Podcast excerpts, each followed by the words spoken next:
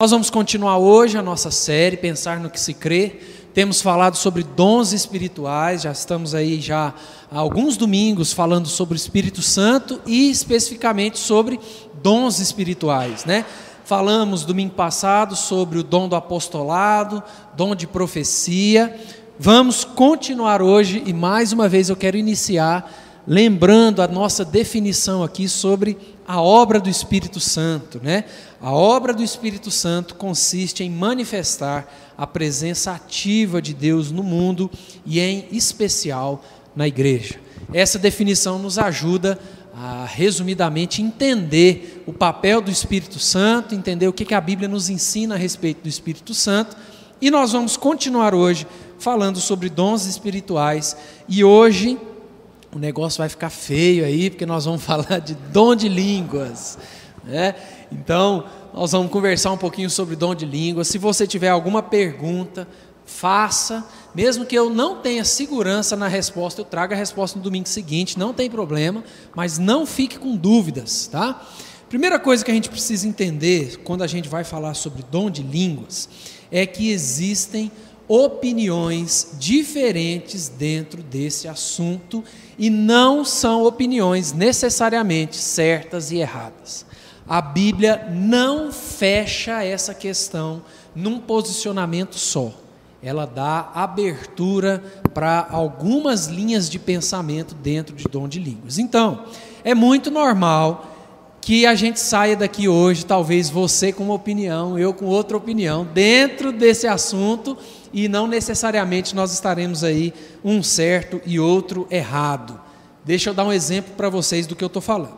Quando a gente olha lá em Atos, do Pentecoste, quando tem aquela manifestação de dom de línguas na descida do Espírito Santo, alguns autores e alguns teólogos vão dizer que aquele foi um dom de línguas no sentido dos apóstolos e outras pessoas que estavam pregando o evangelho falarem nos idiomas diferentes que tinham ali, representações ali.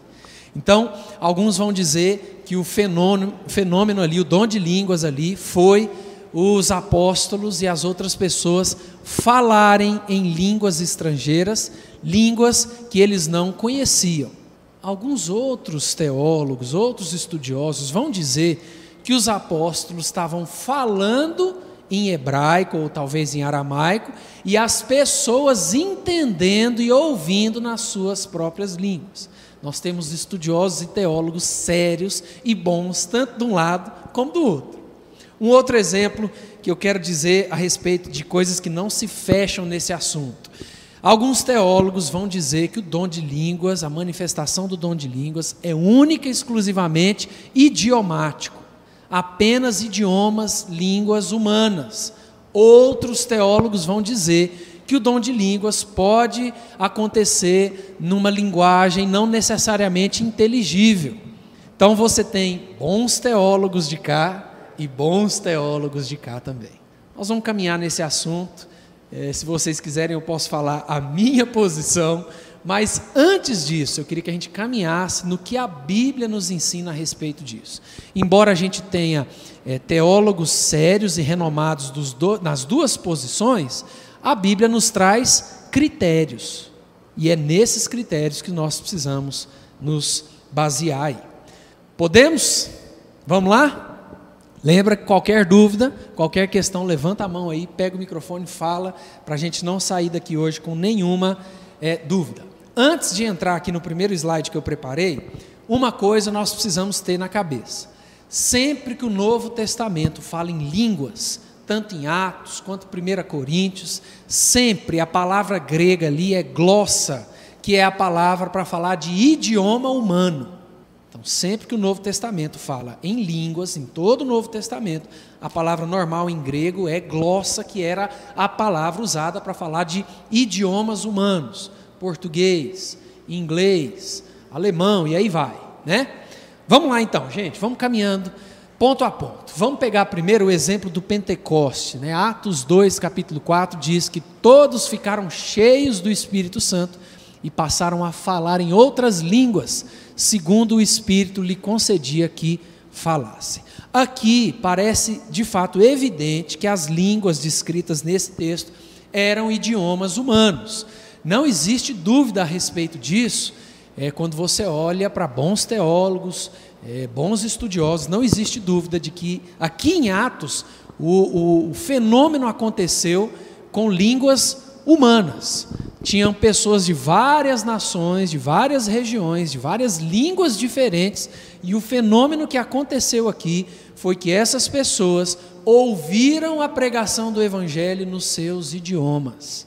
A declaração de Lucas, olha o que diz ali, em Atos 2,4, deixa pouca dúvida de que o milagre foi o de os apóstolos e demais pregadores falarem em outras línguas que não as suas próprias, e não, como alguns têm sugerido, o de os presentes ouvirem em suas próprias línguas. Aqui nós já temos as opiniões é, se divergindo. Alguns vão dizer que os apóstolos e os demais pregadores estavam falando literalmente em outras línguas, em outros idiomas que eles não conheciam. Outros vão dizer que aquelas diferentes nações, aquelas diferentes línguas presentes ali, culturas, estavam ouvindo no seu próprio idioma. Entendem a diferença? É como se aqui nós tivéssemos um americano, por exemplo, e eu tivesse pregando, falando em português e ele ouvindo em inglês. Essa é uma opinião. A outra opinião é que essas pessoas, como se eu tivesse realmente aqui falando, pregando em inglês. Muitos teólogos vão dizer que esse foi o fenômeno dos apóstolos e demais pessoas ali falando em outras línguas falando, pregando o evangelho em idiomas que eles não tinham conhecimento, para que aquela mensagem chegasse aos ouvidos de todos que estavam ali presentes. Essa é a opinião que eu acredito que aconteceu, mas existem teólogos sérios e bons que têm opinião diferente, que vão dizer que os apóstolos estavam pregando em hebraico, em aramaico, e as diferentes nações estavam ouvindo na sua própria linguagem. Tá bom? Vamos caminhar um pouquinho? Podemos? Qualquer uma das opiniões seria mesmo a ação do Espírito Santo em um milagre. Exatamente. E qualquer uma das opiniões cumpre o propósito da descida do Espírito Santo e da pregação do Evangelho. Tá? Podemos caminhar um pouquinho? Vamos lá, nós vamos voltar nisso aqui ainda, tá? Um outro exemplo que nós temos é o exemplo lá em Corinto. Olha o que diz 1 Coríntios 14, versos 1 e 2.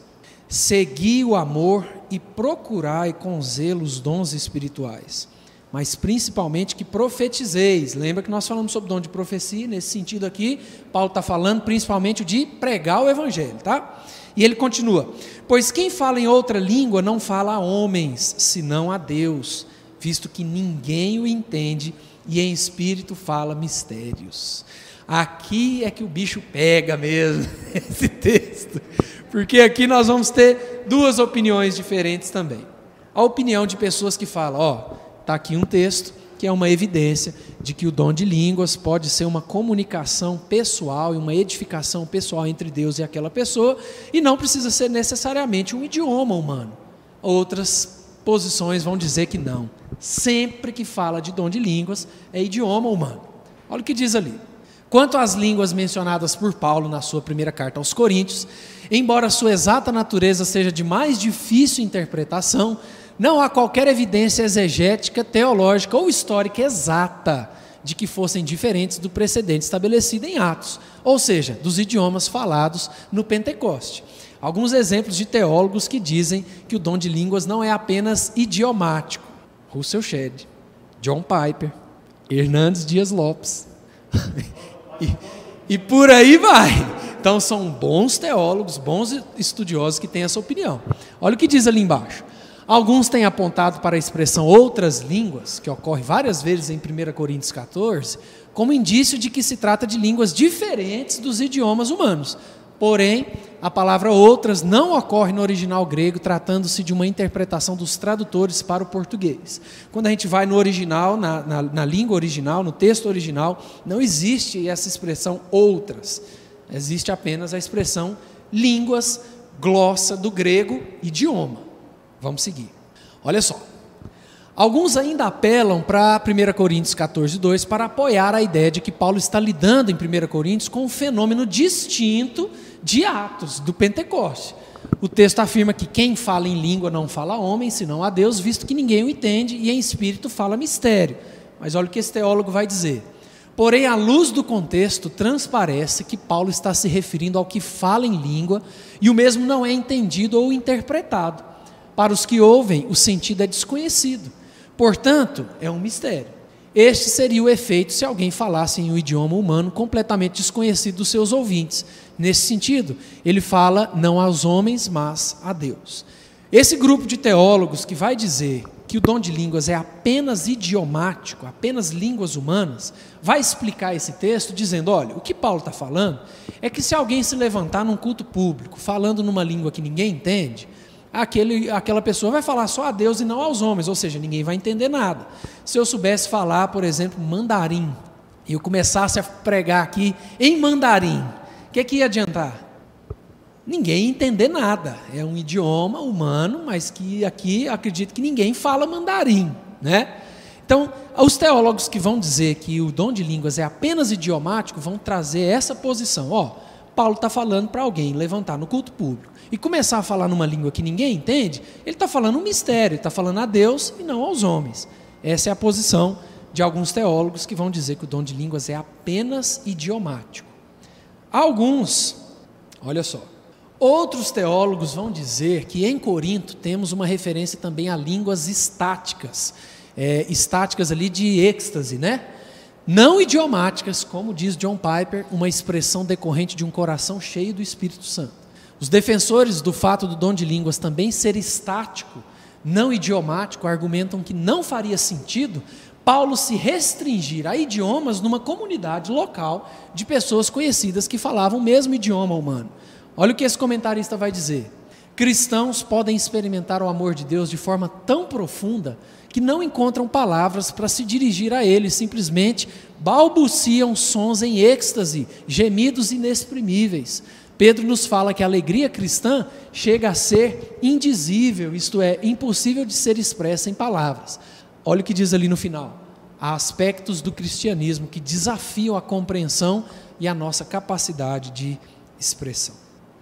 Esse é o outro grupo de teólogos que vai dizer que o dom de línguas não é apenas idiomático, que entendendo o dom de línguas como algo de edificação pessoal, Deus pode é, mover aquela pessoa e até um momento ali que não se restrinja a idiomas humanos necessariamente. Até aqui, tranquilo? Deixa só o microfone chegar aí, Rag, para o pessoal de casa não ficar. Vamos lá, vamos, vamos tirar todas as dúvidas hoje. Ou não, né? É, eu acredito que uma pessoa possa orar em língua, não nas línguas humanas. Certo. Mas que seja a sós com Deus. Sim, exatamente. Agora, eu não consigo entender como é que o Espírito Santo permite que uma pessoa ore numa língua onde ninguém vai compreender e que não vai haver nenhum tradutor, e que isso possa ser proveniente do Espírito. Exatamente, você já está adiantando o negócio, nós vamos chegar lá, você está certo. É aí que nós vamos chegar sobre os critérios. Né? Eu tenho, pode falar. E eu acho que em Pentecostes, quando o Espírito desceu e que todo mundo falou em língua, eu acho que todo mundo entendia na sua própria língua, porque senão não fazia sentido. Exato, exato. Qual que é a minha opinião pessoal? Eu acredito que o fenômeno em Pentecoste foi dos apóstolos e, a, e os outros pregadores falarem em línguas diferentes. E acredito que o dom de línguas não é apenas idiomático. Essa é a minha posição pessoal. Não é apenas idiomático. Mas nós vamos chegar no ponto que o Raig já tocou. Hã? nós vamos chegar no ponto que o Haig já tocou, que são os critérios bíblicos. O que, que a Bíblia traz como critério. E é o que Paulo faz em 1 Coríntios. Ele está organizando a casa. Ele está falando, gente, culto público não é bagunça. O negócio não funciona como parece. Nós vamos chegar lá. Vocês estão muito avançados. Olha o que diz aqui, 1 Coríntios 14, 7 a 12. Vamos caminhar nesse texto. É, ó, olha o que diz lá. Paulo diz assim em 1 Coríntios 14, 7 a 12, se você quiser abrir na sua Bíblia, às vezes fica difícil de, de ler aqui, não sei se tá, a letra não está é, num tamanho bom, mas o texto diz assim: ó, É assim que instrumentos inanimados, como a flauta ou a cítara, quando emitem sons, se não os derem bem distintos, como se reconhecerá o que se toca na flauta ou cítara? Pois também se a trombeta der som incerto, quem se preparará para a batalha? Assim vós, se com a língua não disserdes palavra compreensível, como se entenderá o que dizeis? Porque estareis como se falasseis ao ar. Há sem dúvida muitos tipos de vozes no mundo, nenhum deles, contudo, sem sentido. Se eu, pois, ignorar a significação da voz, serei estrangeiro para aquele que fala, e ele estrangeiro para mim. Assim também vós, visto que desejais dons espirituais, procurai progredir para a edificação da igreja. Olha o que esse teólogo vai dizer ali. Na primeira metáfora, no verso 7 que Paulo usa, Paulo compara o dom de línguas a instrumentos inanimados, como a flauta e a cítara. No verso 8, ele fala da trombeta. A ideia que aparece é a seguinte: se os instrumentos, como a flauta, o piano, o órgão, o violino ou a trombeta, não emitirem sons certos, ninguém vai entender nada. Assim o apóstolo está dizendo o que conhece com as línguas. Seu uso não é inteligível, por isso ninguém entende. E na sequência, então, para que eu me faça compreender na igreja, tenho que falar na sua própria língua. No verso 9, Paulo usa uma segunda metáfora, a da língua humana, lembrando que é preciso pronunciar palavras inteligíveis.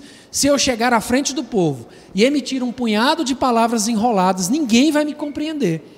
Também se tiver dicção defeituosa. Aí então o apóstolo cita sua última comparação metafórica, a conversa entre estrangeiros.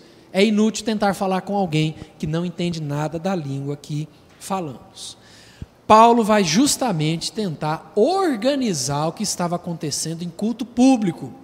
Quando nós falamos de culto público, existem critérios. Quando nós falamos da nossa devocional, da nosso tempo, do nosso tempo a sós com Deus, existem outros critérios.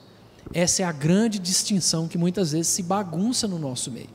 Num culto público, o que Paulo está dizendo, se alguém levanta e começa a falar numa outra língua, primeiro critério, um por vez, não é para ficar essa bagunça toda. Segundo critério, quem fala tem que ter alguém que Traduz. O que Paulo está falando? O que, que adianta você levantar num culto público, no meio da igreja, e começar a falar algo que ninguém está entendendo? Se o argumento é que é para edificação pessoal, faça na sua casa, você e Deus. Esses são os critérios que a Bíblia vai trazer. Por mais que essa questão do dom de línguas não se feche completamente, é só idioma, não é só idioma. Em Atos falaram em línguas, não, entenderam em línguas, enfim, existem critérios. Olha o que diz aqui. Vamos lá. Paulo se vale de três figuras para mostrar que quem fala em línguas na igreja está se fazendo compreender tão mal quanto alguém que toca um instrumento sem usar harmonia, melodia. Ou como que fala como uma dicção incompreensível. Ou como dois estrangeiros querendo conversar um com o outro. Paulo usa essas três figuras para trazer o ensinamento dele para a igreja. O dom de línguas, como qualquer outro dom, precisa ser para a edificação da igreja. Se você vai falar algo e ninguém está entendendo, se cale. Se você vai falar algo e tem alguém para traduzir, ok. Se você vai falar algo e tem outra pessoa falando, espera essa pessoa terminar para você falar. Paulo está tentando organizar a casa ali na igreja. Olha ali, a ideia que ele dá é que as línguas, na maioria dos casos, são incompreensíveis. Podem ser palavras ditas confusamente, ou seja, não tem que haver necessariamente um vocabulário linguístico enorme. Pode, inclusive, limitar-se a um certo número reduzido de palavras do louvor da alma. Tranquilo até aqui, gente? Nós vamos chegar nos critérios ainda. Até aqui deu para entender quais são as posições que nós temos, tanto em Atos como em 1 Coríntios? Sim ou não? Se não deu, me para aí que eu volto. O Novo Testamento, olha só. O Novo Testamento ensina que o propósito básico do dom de línguas é edificar. É o que a Rogéria falou lá sobre Atos. Independente se os apóstolos e os outros pregadores estavam falando em línguas estrangeiras ou falando na língua deles e as pessoas ouvindo nos seus próprios idiomas, independente disso, o propósito ali foi cumprido. pessoas ouviram o Evangelho, pessoas se converteram, o Espírito Santo foi derramado sobre o povo de Deus. Por isso, as línguas só podem ser públicas se houver quem as interprete. No caso do culto público, melhor seria que, com intérprete ou sem intérprete, não se fale em línguas. É nesse critério que a gente precisa caminhar. Independente se é só idioma, se não é idioma, a Bíblia nos traz critérios. E é nesses critérios que nós podemos pegar e falar: isso está errado, isso eu não sei, isso está certo. É em cima da Bíblia. Bom, e aí, gente? A contemporaneidade das línguas. O que, que vocês acham? Show, show. É Pode show, falar, Marcos. Show. Hã? É só show. Só show? E aí? Se Deus quiser fazer isso, Ele faz. O que mais? Nós vamos ter basicamente duas posições aqui, né? Os cessacionistas, aqueles que vão dizer não existe mais isso, cumpriu o seu propósito histórico, teológico, pontual, e os que vão dizer não, ainda pode existir isso. Vamos entender o que, que a Bíblia nos ensina. Olha só. Sobre o ponto de vista do texto, né? No que se refere ao seu propósito de edificação da igreja, o Novo Testamento não explicita a cessação ou continuação do dom de línguas além do período apostólico. Assim, a questão da contemporaneidade do dom de línguas não pode ser determinada de forma final a partir dos dados escriturísticos. Em geral, podemos mencionar duas posições antagônicas sobre o assunto: a de que as línguas cessaram como um todo e a de que as línguas permanecem hoje, como durante o período apostólico. Vamos entender as duas posições, tá? Primeira posição, olha lá.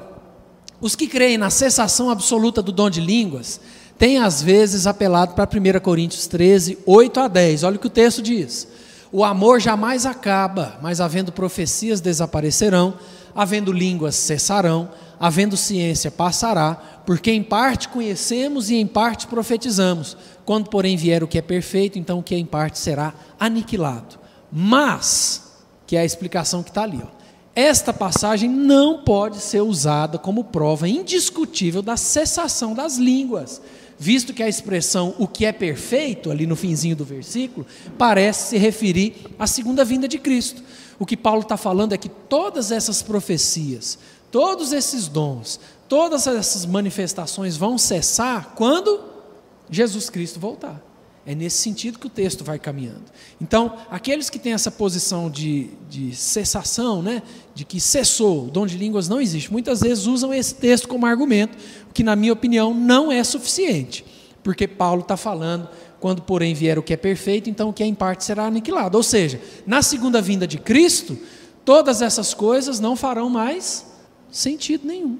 Tudo vai terminar ali. Bom, os que creem na plena contemporaneidade das línguas, frequentemente se esquecem do ensino bíblico claro sobre a natureza e propósito das mesmas, tanto em suas ocorrências em Atos como em Corinto. Olha o que diz lá. A ênfase do Novo Testamento na edificação da igreja, como sendo o propósito principal de quaisquer dos dons, aparenta estar ausente em boa parte do atual movimento de línguas. É o que a gente vê por aí nas igrejas no, na nossa cidade, no nosso país. Aqueles que creem na contemporaneidade das línguas esquecem dos critérios bíblicos para aquilo e acaba virando algo que vira uma bagunça, acaba virando algo que ninguém está entendendo nada acaba virando algo de uma empolgação emocional ali no momento onde não tem ordem, não tem decência e não tem tradução. Além do fato, olha o que diz ali no final. Pode falar aí. Peraí, deixa só o microfone chegar aí, Rai. Será que quem fala em língua pode falar por empolgação? Eu acho que isso aí é uma manifestação do Espírito. Exatamente. Então, eu acho que empolgação no, no caso aí é, não seria verdadeira.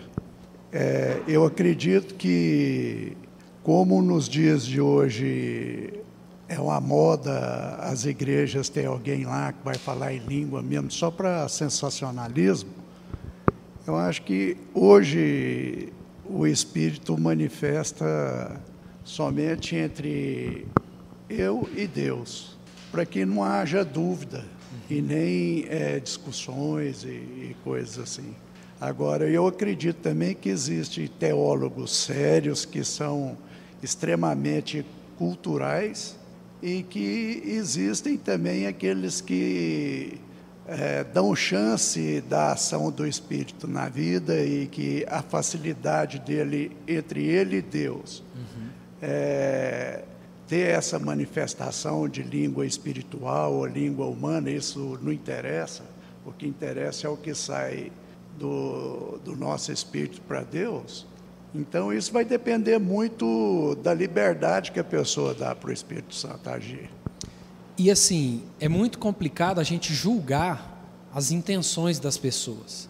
Você pode chegar numa pessoa e falar assim: olha, o que você está fazendo não é manifestação do Espírito Santo, não. A pessoa pode virar para você e falar assim: quem é você para me julgar? É por isso que a Bíblia nos traz critérios. Pois é. Né? Então, graças a Deus pelo texto bíblico que nos traz os critérios. Se uma pessoa está num culto público, ela começa a falar numa língua que ninguém está entendendo, critério bíblico, precisa ter alguém que traduza. Não tem quem traduza? Não tem que falar. Né? E aí, nesses critérios que a gente vai baseando nossas convicções. Pode falar, Pedro. Ô, pastor, não, vai na mesma linha que o irmão Raik falou também, é, falando dessa questão da, da moda, né, de, de falar em dom de línguas, e assim, é interessante que em muitas igrejas isso acaba sendo um constrangimento para alguns, né? É, eu já vi dizer que, por exemplo, você se converte, o, é, uma, uma, um, um, dos sinais né, que, a, que verdadeiramente atesta a sua conversão é o dom de línguas, né? Então, assim, às vezes a pessoa se converteu, mas porque o outro falou isso, a pessoa se sente constrangida, a pessoa se sente até frustrada, né? Porque ela vê Exatamente. que ela não tem aquele dom e ela acaba achando que não foi uma conversão verdadeira, então isso é muito complicado. Exatamente. E muitas pessoas, por conta desse constrangimento, que é antibíblico, começam ali a falar em línguas, meio que para não ficar para trás, né? Para meio que assim, deixa eu mostrar para esse povo que eu sou crente também. Nós vamos falar sobre esse critério hoje ainda. Né? Nós falamos sobre isso quando a gente começou dons espirituais, lembra? Que eu falei sobre essa, essa falsa informação que tem aí no meio de muitas igrejas, de que os dons espirituais são concedidos mediante o batismo com fogo, batismo do Espírito Santo. Já falamos sobre isso, que os dons espirituais são concedidos por Deus a toda a igreja no momento da conversão. Você conheceu a Cristo, você recebe o Espírito Santo, você faz parte da igreja, você tem dons espirituais. Não existem dois batismos. Inclusive, Lá no texto em Atos, quando Lucas registra que o Espírito Santo desceu, o verbo desceu no grego dá uma ideia de algo que aconteceu, se fechou e não vai acontecer mais. Ou seja, o Espírito Santo não fica descendo sobre a igreja. Não existe um segundo batismo com fogo, batismo com o Espírito Santo. Não existe. O Espírito Santo desceu no Pentecostes e habita na igreja até hoje. Tá? Olha o que diz ali no finzinho. Ó. Além do fato que, de que não existem provas claras de que idiomas estejam sendo falados, as línguas são mormente faladas por todos ou pela maioria durante os cultos públicos. E isto ao mesmo tempo e sem interpretação, em clara dissidência dos mandamentos apostólicos em 1 Coríntios, estando assim ausente o propósito principal das línguas, que é a edificação dos fiéis. E a gente acaba dando um mau testemunho para pessoas que não conhecem o Evangelho diante disso. Quando a pessoa entra no culto e está aquela bagunça, todo mundo falando uns negócios nada a ver, ninguém está entendendo nada. Quem não é crente entra naquele ambiente e fala o que, uai? Aqui está, o que está acontecendo aqui, né? Pode falar, Deus Dete.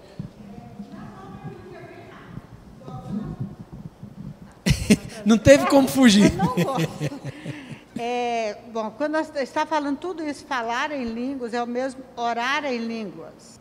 Como é que é? Correto? É o mesmo orar em línguas, Sim. né? Uhum.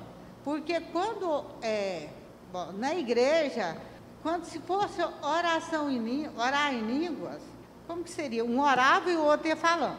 É isso? Uhum. Exato. Certo? Né? Exato. E, e falar em línguas, pois é, parece que eu fico achando que o, o falar em línguas não seria bem o orar em línguas, porque aí eu, eu tenho também esse princípio de que orar entre a gente e Deus, né? É uhum. Do jeito que o Espírito nos concede a oração, então, sem empolgação, né? Lado, né? E que, quer dizer, não é empolgação de querer falar para todo mundo ouvir ou para fazer, é, sei lá, assim, só para mostrar que fala que pode acontecer mesmo, né? Certo. Mas o orar em línguas, para mim, ele é mais, mais fechado para a gente. Essa Na- é a minha é. opinião. Exatamente. Tem um, tem um teólogo, é, Ortiz, Carlos Ortiz, ah, agora eu não vou Parece lembrar de tá cabeça. ligado, Marcos?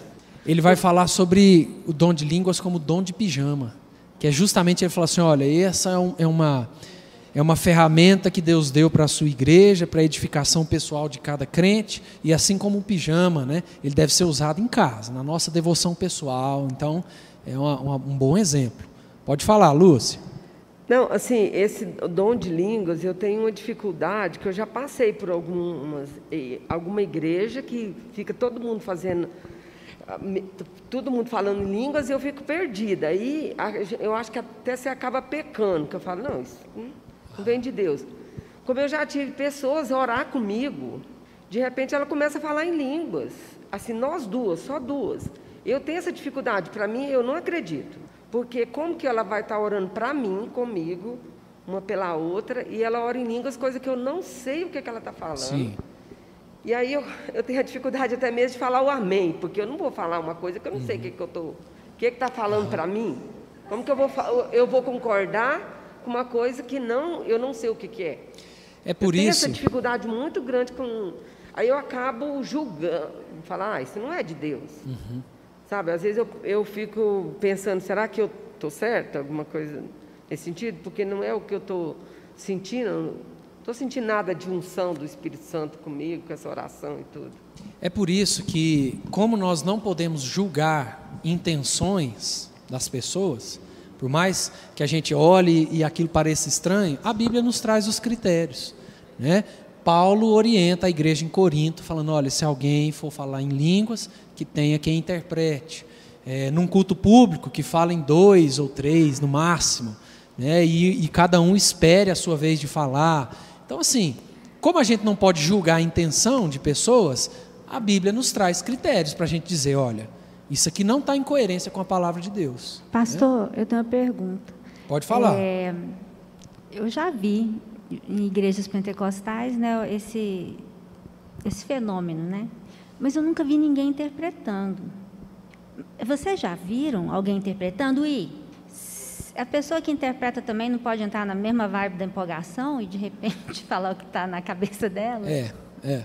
É por isso assim que os critérios bíblicos vão nos ajudar a nos, a nos dar direção.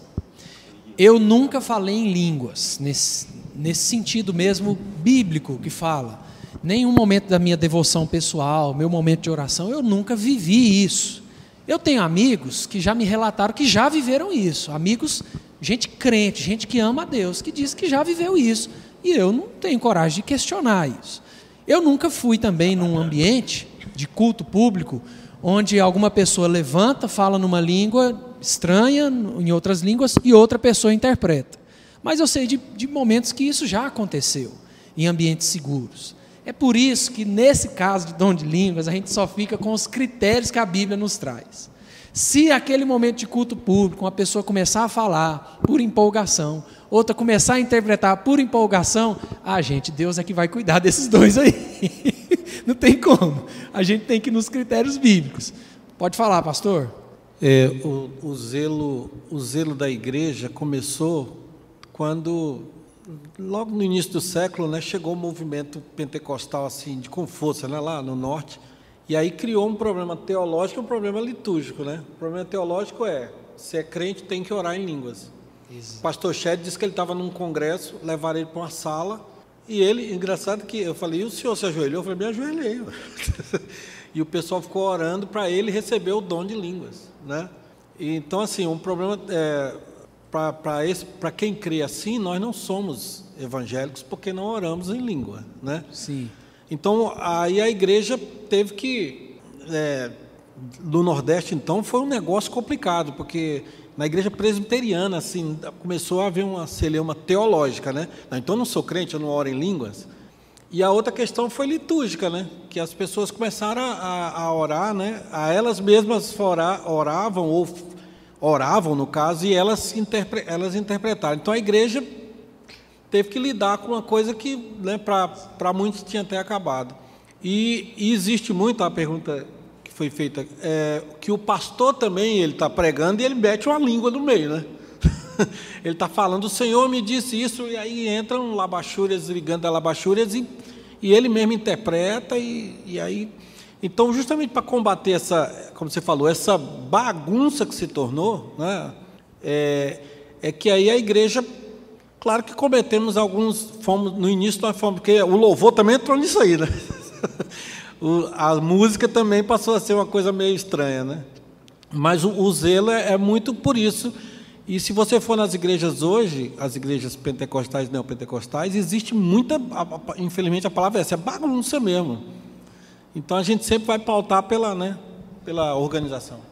E realmente existe um, é, um preconceito né, um, é, de algumas igrejas de tradições pentecostais com. Eu já, eu, já, eu já tive situações de conversar com pessoas e ah, o que, que você faz? Eu sou pastor. De que igreja? Presbiteriana. Ah, vocês não acreditam no Espírito Santo, né?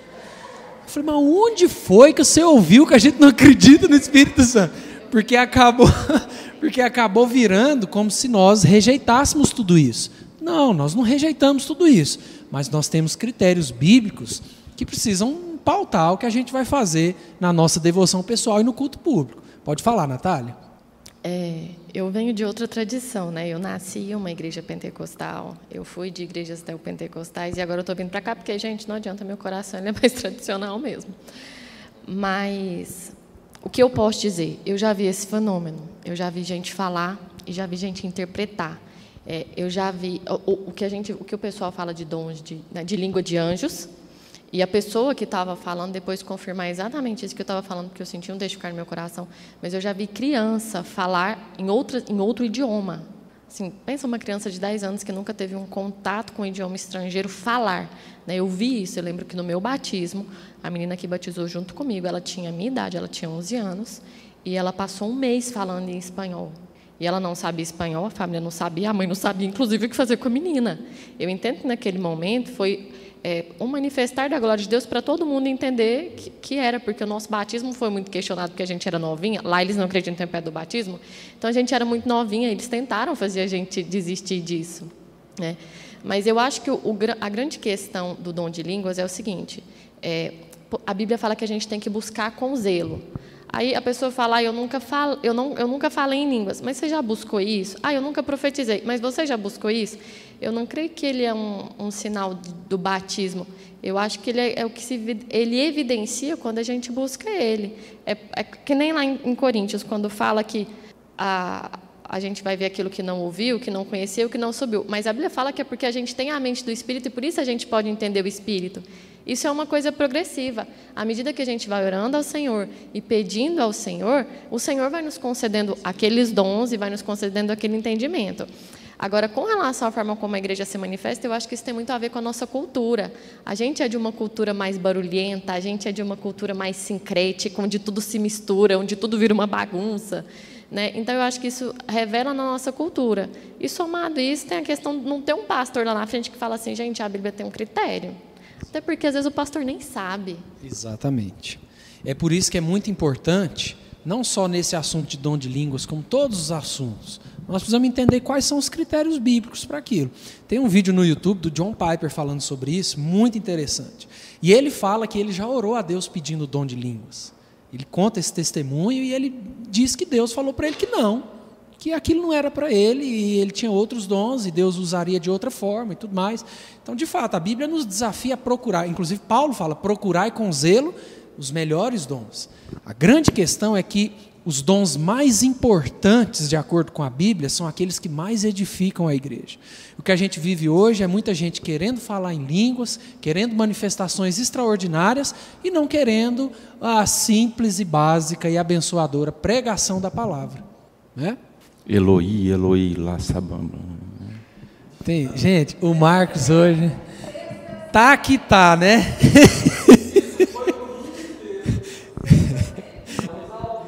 Estamos ao vivo no YouTube.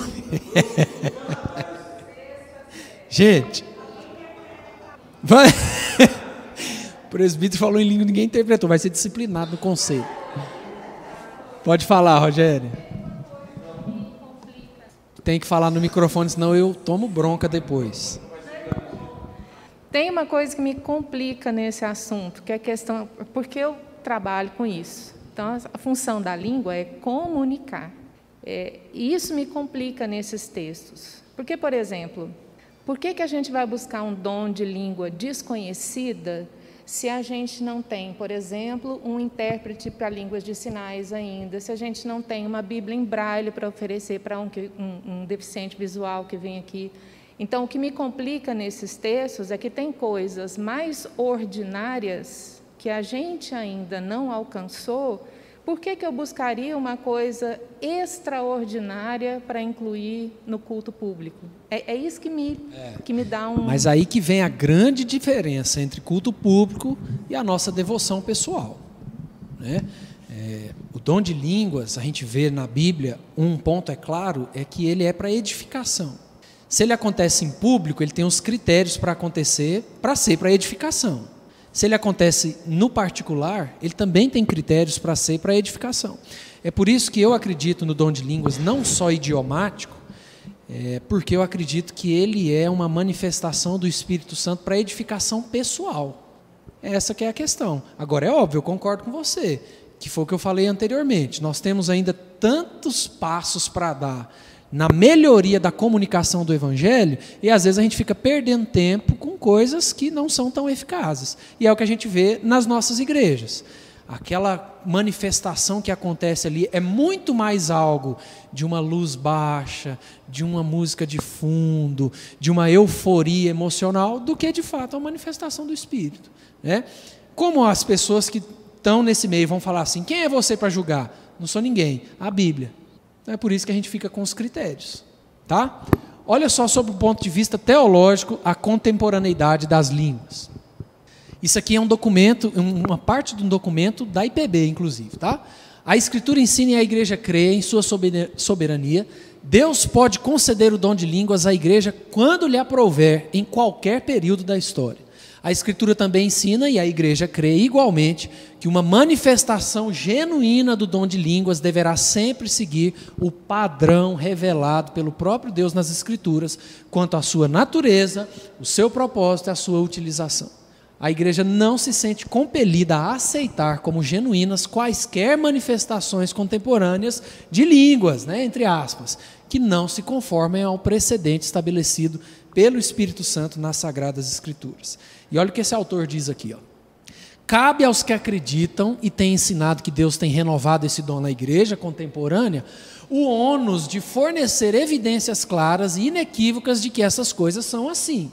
Há afirmações ousadas nesta área que não podem ser substanciadas pelas escrituras e experiências pessoais cuja genuidade, genuinidade não pode ser comprovada tem antes semeado confusão e discórdia do que promovido a paz, a unidade e a edificação da igreja. É isso que a gente vê, infelizmente, né, em muitas igrejas, onde esse negócio é tratado de uma maneira muito banal. É por isso que a Bíblia nos traz critérios. Gente, tranquilo até aqui? Na medida do possível?